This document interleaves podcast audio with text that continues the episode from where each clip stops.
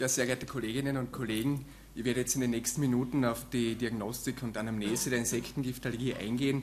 Ich muss dazu sagen, 20 Minuten sind relativ wenig für dieses komplexe Thema, aber ich hoffe doch, äh, einen kurzen Überblick geben zu können. Was haben wir jetzt für diagnostische Möglichkeiten? Ganz kurz im Überblick. Wie am wichtigsten nach wie vor die Anamnese. Die Anamnese dient zur groben Insektidentifizierung und sie ist auch wichtig für die Gradeinteilung der allergischen Reaktion. Wir haben die Möglichkeit einer IgE-Bestimmung im Serum, Ihnen wahrscheinlich bekannt als CAP- oder Rastbestimmung, wobei man den Rastbegriff eigentlich nicht mehr verwenden sollte, weil das eine alte methodische Bezeichnung ist, die es eigentlich seit 1989 nicht mehr gibt. Im Wesentlichen bestätige ich mit der IgE-Bestimmung die Anamnese. Das gleiche gilt auch für den Hauttest, wo ich zwei unterschiedliche Möglichkeiten habe, den Prick- oder Interkutan-Test. Ein neuerer Test ist der basophilen Aktivierungstest, der ist für spezielle Fragestellungen da, also wenn das IgE negativ ist, wenn der Hauttest negativ ist oder wenn ich eben eine Doppelsensibilisierung habe und nicht weiß, welches Insekt jetzt wirklich verantwortlich war, dann kann der sehr hilfreich sein. Im Folgenden werde ich jetzt auf die einzelnen Punkte noch näher eingehen. Zum ersten Mal zur Anamnese. Äh, Sie sehen, so einfach wie hier erkennt man das Insekt nicht immer. Äh, deswegen sollte man indirekt eben den Patienten fragen, wo ist er gestochen werden. Also gewisse Örtlichkeiten geben Hinweise auf das Insekt. Also zum Beispiel beim Essen im Freien oder in der Nähe von Abfalleimern, da sind Wespen sehr häufig. Bienen wiederum äh, halten sich sehr gerne auf in Wiesen mit Klee und Blumen oder auch in der Nähe von Bienenstöcken, also dass man da schon ein bisschen eine Eingrenzung finden kann. Das mit dem Stachel, das haben wir vom Dozenten Hemmer eh schon gehört, also wenn er stecken bleibt, spricht das sehr stark für eine Biene, nur das ist eben auch nicht immer so, manchmal bleibt der Stachel nicht stecken, also man darf das jetzt nicht ganz als 100% nehmen. Dann zur Einteilung der allergischen Reaktionen, auch da möchte ich jetzt nicht äh, sehr ins Detail gehen, nur grundsätzlich sollte man die Reaktionen klassifizieren. Es gibt im Wesentlichen zwei übliche äh, Schemen. Einerseits einmal die nach Ring und Messmer, die ist eher im deutschsprachigen Raum, und die zweite ist nach Müller, das ist die internationale. Da sieht man eben nach Ring und Messmer, also eine Grad 1 Reaktion ist im Wesentlichen eine Hautreaktion, eine Grad 2 Reaktion eine leichte Kreislaufsymptomatik, eine laryngeale Dyspnoe oder Übelkeit, 3 ist dann schon äh, wesentlich ausgeprägt, mit Bewusstlosigkeit, Schocksymptomatik, auch Asthma, Brechen und Defekation. Und Grad 4 ist dann das, der Worst Case sozusagen mit Atemstillstand und Herz-Kreislauf-Stillstand. Zu der Symptomatik muss man sagen, also eine Hautsymptomatik ist nicht obligat und das ist ganz wichtig. Gerade bei den schweren Reaktionen tritt keine Urtikaria oder Angioödem-Symptomatik auf. Also man darf jetzt nicht davon ausgehen, dass wenn jetzt an der Haut nichts zu sehen ist, dass der Patient keine Allergie erlebt hat. Und das Zweite ist, was was ganz typisch ist, was teilweise auch publiziert worden ist, die schweren Symptome kommen innerhalb der ersten Minuten. Das geht extrem rasch, also innerhalb von drei bis fünf Minuten kann es zu extremen Blutdruckabfällen kommen und die leichteren Symptome, die Hautsymptomatik, kommt dann meistens verzögert nach 20 bis 30 Minuten. Sie sehen hier im Vergleich das Schema nach Müller, also auch vier Grade. Das, was ich Ihnen da einfach zeigen will, es ist eine komplett andere Einteilung. Also Grad 4 ist ja im einen Schema schon der, wirklich das, das schlimmste Szenario und da ist es reicht schon Blutdruckabfall, Kollaps. Also man kann diese Schema da nicht vergleichen und man sollte sich für eines entscheiden, wenn man jetzt graduiert. Jetzt zur IgE-Bestimmung aus dem Serum. Äh, ist jetzt mittlerweile ein sehr beliebter Test. Man muss nur aufpassen, er hat einige Schwächen und auf die möchte ich jetzt dann noch eingehen. Der Vorteil ist natürlich, es ist eine einfache Untersuchung für den Patienten. Äh, es ist eine Blutabnahme und es ist erledigt. Auch für die Praxis sehr angenehm, weil es nicht sehr viel Zeit benötigt. Ich habe auch kein Risiko einer allergischen Reaktion, das bei den Hauttests auch nur sehr gering ist, aber doch da ist. Und der Nachteil ist aber, ich habe eine sehr schlechte Spezifität, insbesondere bei sehr hohen Gesamt-IG habe ich sehr viele äh, positive Ergebnisse, die nicht klinisch relevant sind. Ich habe sehr viele doppelt positive Ergebnisse für Bienen- und Westengift, was auch nicht immer klinisch relevant ist. Und das Eigenartige an dem Test ist aber, dass bei, oder eigenartig, aber das Wichtige, was man beachten muss, ist, dass bei sehr niedrigen Gesamt-IG die Ergebnisse dann negativ sein können. Und deswegen bitte nicht, wenn ein Patient eine eindeutige Anamnese hat, einer schweren Reaktion, äh, und er dann negativ ist in der IgE-Bestimmung, schicken Sie nicht weg und sagen, äh, das kann keine Allergie sein. Also man muss dann noch zusätzliche Tests machen, um das abzuklären. Von der IgE-Bestimmung her, der Marktführer ist jetzt der, das CAP-System von Fadia, das werden Sie wahrscheinlich kennen. Es gibt alternativ den Immolite, früher hat es auch noch den Advia gegeben, aber der ist leider vom Markt genommen worden, obwohl das eigentlich ein sehr revolutionäres System war, aber das aus marktpolitischen Gründen ist der leider nicht mehr verfügbar. Da nur kurz ein Dia, um jetzt auf die Problematik der sozusagen falsch positiven Ergebnisse hinzuweisen. Äh, wir haben jetzt eine Population, also die äh, Population untersucht, die keine Allergie hat auf Bienen und Wespen. Also einfach Blut abgenommen und geschaut, wie häufig findet man Sensibilisierung Biene, äh, für Bienen- und Wespengift.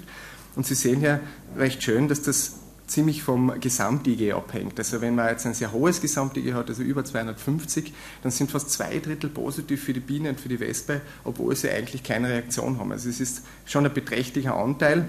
Bei denen, die eher nicht Atopiker sind, also ein niedriges Gesamt-IG haben, da ist es, sind, die sind zu einem Viertel positiv und das ist ja ungefähr das, was man bei dem Test erwarten könnte. Jetzt haben viele gesagt, okay, das kann ja sein, die können sich sensibilisiert haben, aber beim nächsten Stich, dann werden sie reagieren. Und deswegen haben wir eigentlich eine recht außergewöhnliche Studie gemacht mit 131 Stichprovokationen in 94 Sensibilisierten. Deswegen mehr Stichprovokationen, weil eben teilweise die Leute mit Bienen und Wespen äh, äh provoziert worden sind. Und wir haben gesehen, dass diese Sensibilisierungen in den meisten Fällen nicht relevant sind. Also sie, nur 4,6 Prozent der Stichprovokationen waren positiv und da waren meistens nur leichte Symptome zu äh, beobachten. Und was aber sehr häufig war, waren gesteigerte Lokalreaktionen, also zu circa einem Drittel. Also gesteigerte Lokalreaktion ist eine Schwellung über 10 cm über 24 Stunden. Und da wird eben auch ein IgE-Mechanismus vermutet, aber wie gesagt, das ist ja nicht das Gefährliche. Also, aber das Wesentliche ist, also diese Sensibilisierungen ohne Anamnese, das sehen Sie hier, bedeuten kein höheres Risiko zur Gesamtbevölkerung, also im aktuellen Positionspapier oder auch in Reviews wird eben von einer Häufigkeit der Insektengiftallergie von 0,3 bis 7,5 Prozent eben berichtet und wir liegen da genau dazwischen. Also wie gesagt, ohne Anamnese einer Stichreaktion bitte nicht das IgE bestimmen, das könnte äh, zur Verwirrung führen. Ich habe dafür Sie ein Fallbeispiel aus dieser Studie, weil es kommt immer wieder vor, dass man sich äh, überreden lässt zu einer IgE-Bestimmung, obwohl die Anamnese nicht ganz klar ist. Dieser Patient hat eben keine allergische Stichreaktion gehabt, wird regelmäßig gestochen. Wenn man jetzt das IgE bestimmt, Sie sehen relativ hohe Werte vom spezifischen IgE. Der, der sich damit beschäftigt, mit Insektengiftallergie, weiß, das ist kein Risikofaktor für schwere Stichreaktion. Trotzdem gefühlsmäßig äh, macht einen das Angst, wenn man so hohe Werte sieht. Wenn man dann einen Hauttest noch dazu macht, sieht man hochpositiv für die Biene und für die Wespe. Und wenn man dann ganz mutig ist, was man eigentlich nur in Studien machen darf und den Patienten provoziert, sieht man, er reagiert überhaupt nicht, weder auf die Biene noch auf die Wespe und nicht einmal mit einer gesteigerten Lokalreaktion. Also das möchte ich nur das, ähm, noch einmal klar hervorstreichen, dass die, die Quantität der IgE-Antikörper überhaupt nichts aussagt, ob der Patient reagieren wird oder nicht. Der Intrakutan-Test ist eine weitere äh, diagnostische Methode jetzt bei den Insektengiftallergie. Man bringt kleinste Giftmengen in den Körper ein, also in, intradermal, wie der Name schon sagt, also 0,02 Milliliter pro Konzentration. Man testet, also wir testen im Wesentlichen drei Konzentrationen. Hat einen Ruf als relativ gefährlichen Test. Ähm, nicht ganz zu Recht, aber wenn man ihn macht, muss man schon muss man sich dem bewusst sein, dass äh, Reaktionen auftreten können. Zwar primär vasovagal, also durch diese Nadelstiche, aber in einem ganz, ganz kleinen Teil der Patienten, also es ist in der Literatur beschrieben, 0,4 Prozent reagieren dann relativ schwer auf den Hauttest.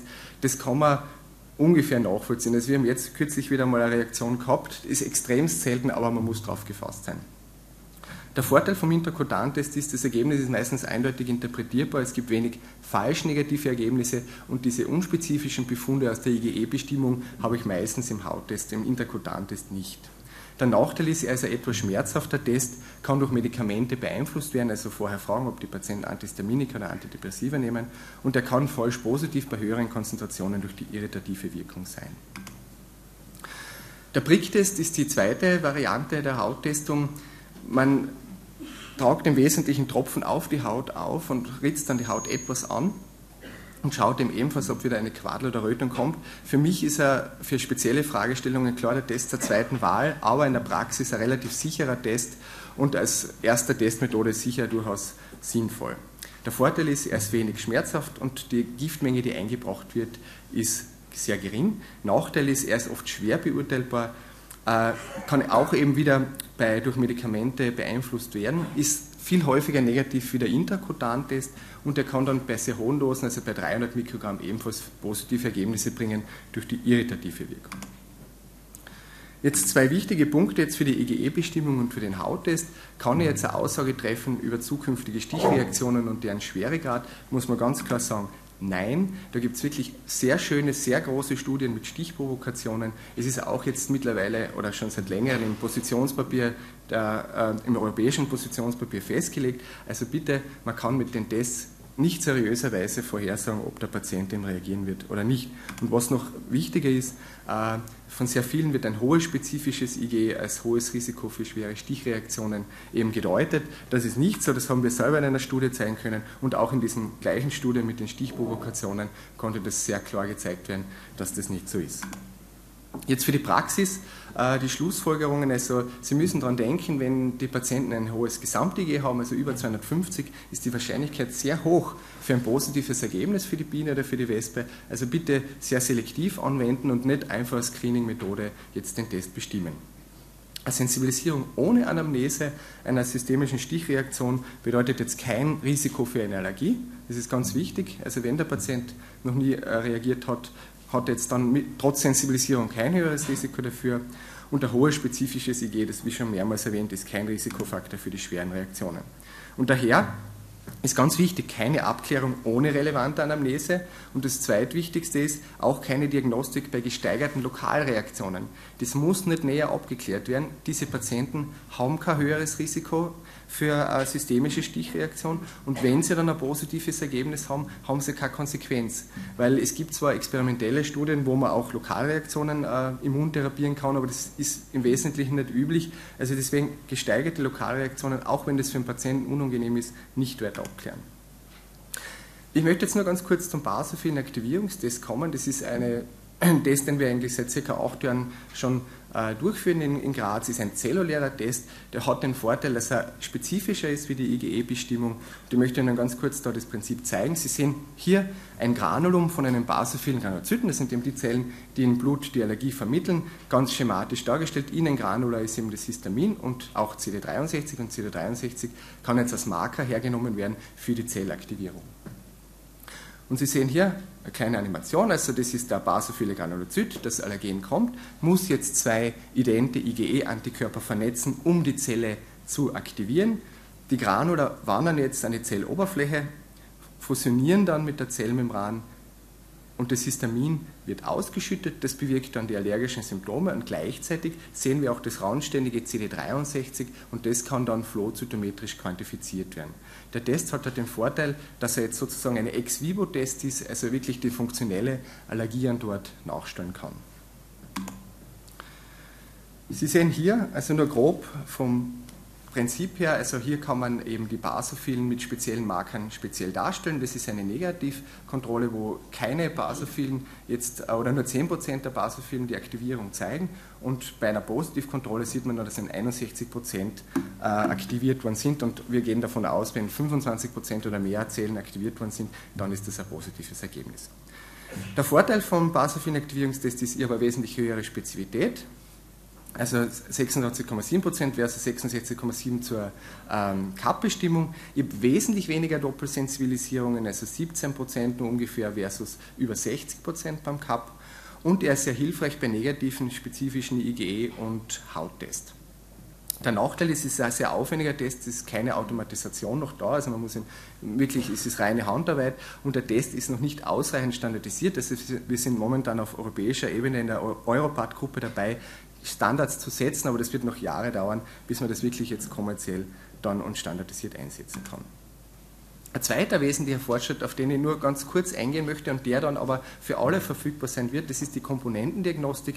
Einige von Ihnen werden schon darüber gehört haben, gilt jetzt primär für die IgE-Bestimmung. Also äh, ist jetzt schon erhältlich für bestimmte Nahrungsmittelallergene und auch für inhalative Allergene. Das Prinzip ist einfach das, das Wespengift selber ist ja jetzt nicht ein Allergen, wie man sich vielleicht vorstellen könnte. Es ist ein Gemisch aus mehreren Allergenen und man hat jetzt die Möglichkeit, eben Allergenkomponenten eben aufzutrennen und schauen, welche Antikörper hat der Patient gebildet, also gegen welches spezifisches Allergen. Die genaue Allergenauflistung finden Sie unter allergen.org, also da haben Sie immer die aktuellsten Allergenlisten, die gerade publiziert worden sind. Von der Nomenklatur her, also mit dem werden Sie sicher äh, in nächster Zeit konfrontiert werden. Es ist nicht so schwierig, wie es ausschaut. Also dieser äh, Buchstabencode, der erste kleine Buchstaben bezeichnet unter anderem die Herstellungsweise, entweder in rekombinant, synthetisch oder eben die natürliche äh, Form. Die ersten drei Buchstaben bezeichnen immer die Gattung, also bei API eben Apis, äh, also die ersten drei Buchstaben von Apis dann den ersten Buchstaben der Art, also Mellifera, also das M, und die Zahl ist dann eigentlich nur der Zeitpunkt der Identifikation. Und so sind die Allergene kodiert und das RAPM1 ist im Prinzip die, das rekombinante Hauptallergen der Biene, die Phospholipase. Und diese rekombinanten Allergene werden eine wesentliche Verbesserung dann bringen, aber dazu komme ich dann später noch. Wie geht man jetzt in der, in der Praxis vor? Also wie gesagt, schon die Anamnese. Es ist sehr wichtig, einmal ungefähr das Insekt einzugrenzen, die, ähm, den Schweregrad zu klassifizieren. Man sollte auf jeden Fall einmal ein Notfallset verschreiben, egal jetzt äh, wie die Diagnose ausgeht, aber wenn die Anamnese da ist, brauchen die Patienten ein Notfallset und man kann einmal eine IgE-Bestimmung machen. Wichtig ist immer das Gesamt-IgE dazu zu nehmen um jetzt einen Eindruck zu haben, wie relevant das Ergebnis sein könnte oder nicht. Momentan schon erhältlich ist das RAPM1, also das Hauptallergen für die Biene. Das würde auf jeden Fall dazu machen, um jetzt diese irrelevanten Doppelsensibilisierungen auszuschließen. Tryptase sollte bei schweren Reaktionen immer dazu bestimmt werden. Die Tryptase ist ein Mastzellenzym und ständig erhöht bei Vorliegen einer Mastozytose. Und eine erhöhte Tryptase würde jetzt eben bedeuten, dass der Patient eventuell schwerer reagiert. Also es stellt im Prinzip einen Risikofaktor dar. Die Ambitionierten von Ihnen werden dann noch einen Hauttest anschließen und bei konklusiven Ergebnissen eine Immuntherapie einleiten. Bei unklaren Befunden, also wenn man das Gift nicht, also das relevante Gift nicht eindeutig ermitteln kann, unbedingt zuweisen an ein spezialisiertes Zentrum. Oder Sie können den Weg auch direkt gehen, also eine Vorabklärung machen und dann gleich an das spezialisierte Zentrum zuweisen. Ich möchte noch ganz kurz auf das Problem der Doppelsensibilisierungen eingehen. Das ist ein sehr häufiges Problem, wie Sie hier sehen. Also das ist durch äh, Veränderungen im Testsystem immer mehr gestiegen. Also, CAP, also im CAP-System FADE setzt sehr hohe Giftmengen ein, was dann auch oft unspezifische Ergebnisse bewirkt. Also Sie sehen, 61,5 Prozent sind doppelt positiv und man muss davon ausgehen, dass maximal 7 Prozent wirklich auf Biene oder Wespe reagieren. Es gibt eben eine sehr große europäische Multicenter-Studie, wo eben 7% mit beiden Giften behandelt worden sind und da sind wahrscheinlich viele Sicherheitsbehandlungen dabei, wo man sich nicht für ein Gift entscheiden konnte. Das zweite Alternativsystem, der Immolite von Siemens, ist auch nicht viel besser, hat auch sehr viele doppelt positive Befunde. Der Hauttest bei der höchsten Konzentration zeigt auch noch sehr viele doppelt positive Befunde. Advia war sehr gut, ist aber leider nicht mehr verfügbar, bleibt eigentlich nur mehr der basophilen Aktivierungstest, der da sehr hilfreich momentan ist. Und die rekombinanten Allergene, also wir haben jetzt erste Voruntersuchungen gemacht, liegen ungefähr so bei zwischen 20 und 25 Prozent doppelt positiver. Also das wird eine wesentliche Verbesserung bringen. Das ist, wir warten nur noch auf die Hauptallergene vom Wespengift, das wird aber in den nächsten Monaten passieren, dass die auf den Markt kommen. Jetzt zu den Ursachen für die Doppelsensibilisierungen. Das wird Sie in der Praxis zwar weniger interessieren, aber nur, dass Sie einen, einen kleinen Hintergrund haben. Die meisten Kreuzreaktionen basieren über Kohlenhydrate, über diese CCDs. Also durch diese Kohlenhydrat-Seitenketten an Glykoproteinen äh, habe ich unspezifisch doppelt positive Befunde, weil ich eben Antikörper gegen diese Strukturen habe, spielen jetzt für die Klinik keine Rolle, aber es gaukelt mir eben eine Doppelsensibilisierung vor. Eine echte Sensibilisierung auf beide Gifte kann vorkommen, ist aber zwar im Labor oft ersichtlich, aber klinisch sehr selten rele relevant. Auch eine Kreuzreaktion zwischen den Hyaluronidasen, das ist ein Enzym, das bei beiden Giften sehr ähnlich vorkommt, da zumindest 50% Sequenzhomologie zeigt, kann dafür verantwortlich sein, spielt aber klinisch jetzt auch weniger eine Rolle und es können dann auch äh, niedrig affine Antikörper äh, eine Rolle spielen, also die werden bei sehr hohen Giftmengen im Testsystem gebunden, spielen aber klinisch eben auch keine Rolle. Jetzt kann man, man hat jetzt die Möglichkeit, im Labor ein CCD-IgE zu bestimmen. Das wird von der Firma auch immer angepriesen, um jetzt festzustellen, ob das jetzt eine echte Doppelsensibilisierung ist oder eine äh, kreuzreaktive Doppelsensibilisierung. Dazu muss man sagen, das ist leider nicht brauchbar. Wir haben im Westernblot gesehen, teilweise wirklich CCD-vermittelte Doppelsensibilisierungen, die im klinisch nicht relevant waren, waren aber nur zu 50% CCD positiv und umgekehrt, das ist fast wichtiger, echte Doppelsensibilisierungen im Plot waren dann haben zu 50 Prozent auch CCD-Antikörper gehabt. Also man kann Läuse und Flöhe haben, Antikörper gegen diese CCD und äh, gegen Giftbestandteile von Bienen- und Wespengift. Also das Vorliegen von CCD-Antikörpern schließt eine echte Doppelsensibilisierung nicht aus. Jetzt Schlussfolgerungen für die Praxis. Das Bienengift hat auch mehr CCDs, das heißt, der Befund kann stärker positiv sein als das Wespengift. Also wenn es nur geringe Unterschiede gibt und das Bienengift etwas äh, quantitativ stärker messbar ist, muss es nicht unbedingt heißen, dass das Bienengift das relevante Gift ist. Eine echte Doppelsensibilisierung und CCD-Antikörper, wie schon erwähnt, können gleichzeitig bestehen und deswegen ist die Bestimmung von Rapsbromelin oder CCD-IgE nicht zielführend. Sie können damit keine Aussage treffen, wie jetzt äh, über die klinische Relevanz der Doppelsensibilisierung. Und es wird sich wesentlich verbessern durch die komponentenbasierende Diagnostik. Ich habe früher noch Tipps gegeben, wie kann man jetzt unterscheiden äh, zwischen einer klinisch relevanten und einer CCD-vermittelten Doppelsensibilisierung, also in sehr hohen Unterschieden von den IgE-Titern oder indem man eben jetzt den Hauttest dazu macht oder den Basophil-Aktivierungstest. Das ist alles sehr hilfreich, aber es wird sich, glaube ich, durch die rekombinanten Allergene in den nächsten Wochen und Monaten deutlich vereinfachen. Ganz kurz zur Stichprovokation. Bitte, die Stichprovokation ist keine diagnostische Methode, auch wenn wir sie in Studien gemacht haben. Aber was sie ist, sie ist die einzig mögliche Therapiekontrolle. Also es gibt keinen Labortest, der jetzt eine Aussage geben könnte über den Therapieerfolg. Sie können nicht vorhersagen, ob der Patient reagiert oder nicht, auch nicht mit den neuen Methoden. Deswegen macht man Stichprovokationen. Sie haben eine höhere Wertigkeit im Vergleich zum Feldstich. Man hat standardisierte Stichzeiten, man hat ein identifiziertes Insekt. Und eine negative Stichprovokation gibt dann doch einen Hinweis darauf, dass die Therapie funktioniert hat, gibt allerdings keine Garantie auf lebenslangen Impfschutz. Aber was eben wichtig ist, und das ist gerade bei den Bienengiftallergikern so, die sind mit 100 Mikrogramm nicht immer geschützt und deswegen sind sie sehr wichtig zur Identifizierung von Therapieversagern. Und damit komme ich schon zum letzten Dia. Also man muss sagen, die diagnostischen Methoden sind derzeit noch zu verbessern, aber es tut sich sehr viel. Also Sie werden sehen, in den nächsten Monaten ähm, wird es nochmal verbessert werden durch die äh, Rekombinanten oder zumindest die verfügbaren nativen äh, Wespenallergene. Also die rekombinanten Giftkomponenten sind ein Meilenstein in der IgE-Bestimmung, das muss man sagen, zumindest jetzt für die Insektengiftallergie. RAPM1 also das Hauptallergen für die Biene ist jetzt schon verfügbar. Das ist auch schon sehr hilfreich, weil die meisten sind ja auf die Wespe äh, klinisch relevant sensibilisiert und reagieren dann meistens im Labor auf die Biene mit. Und da das kann man jetzt eben schon mit dem RAPM1 sehr gut klassifizieren, ob das eben CCD vermittelt ist oder wirklich auf Proteinebene. WESV1 und WESV5, das sind eben die zwei Hauptallergene von der Wespe, sind angekündigt, dass sie jetzt in den nächsten Quartal eigentlich kommen sollen und die wird dann die Diagnostik noch wesentlich erleichtern.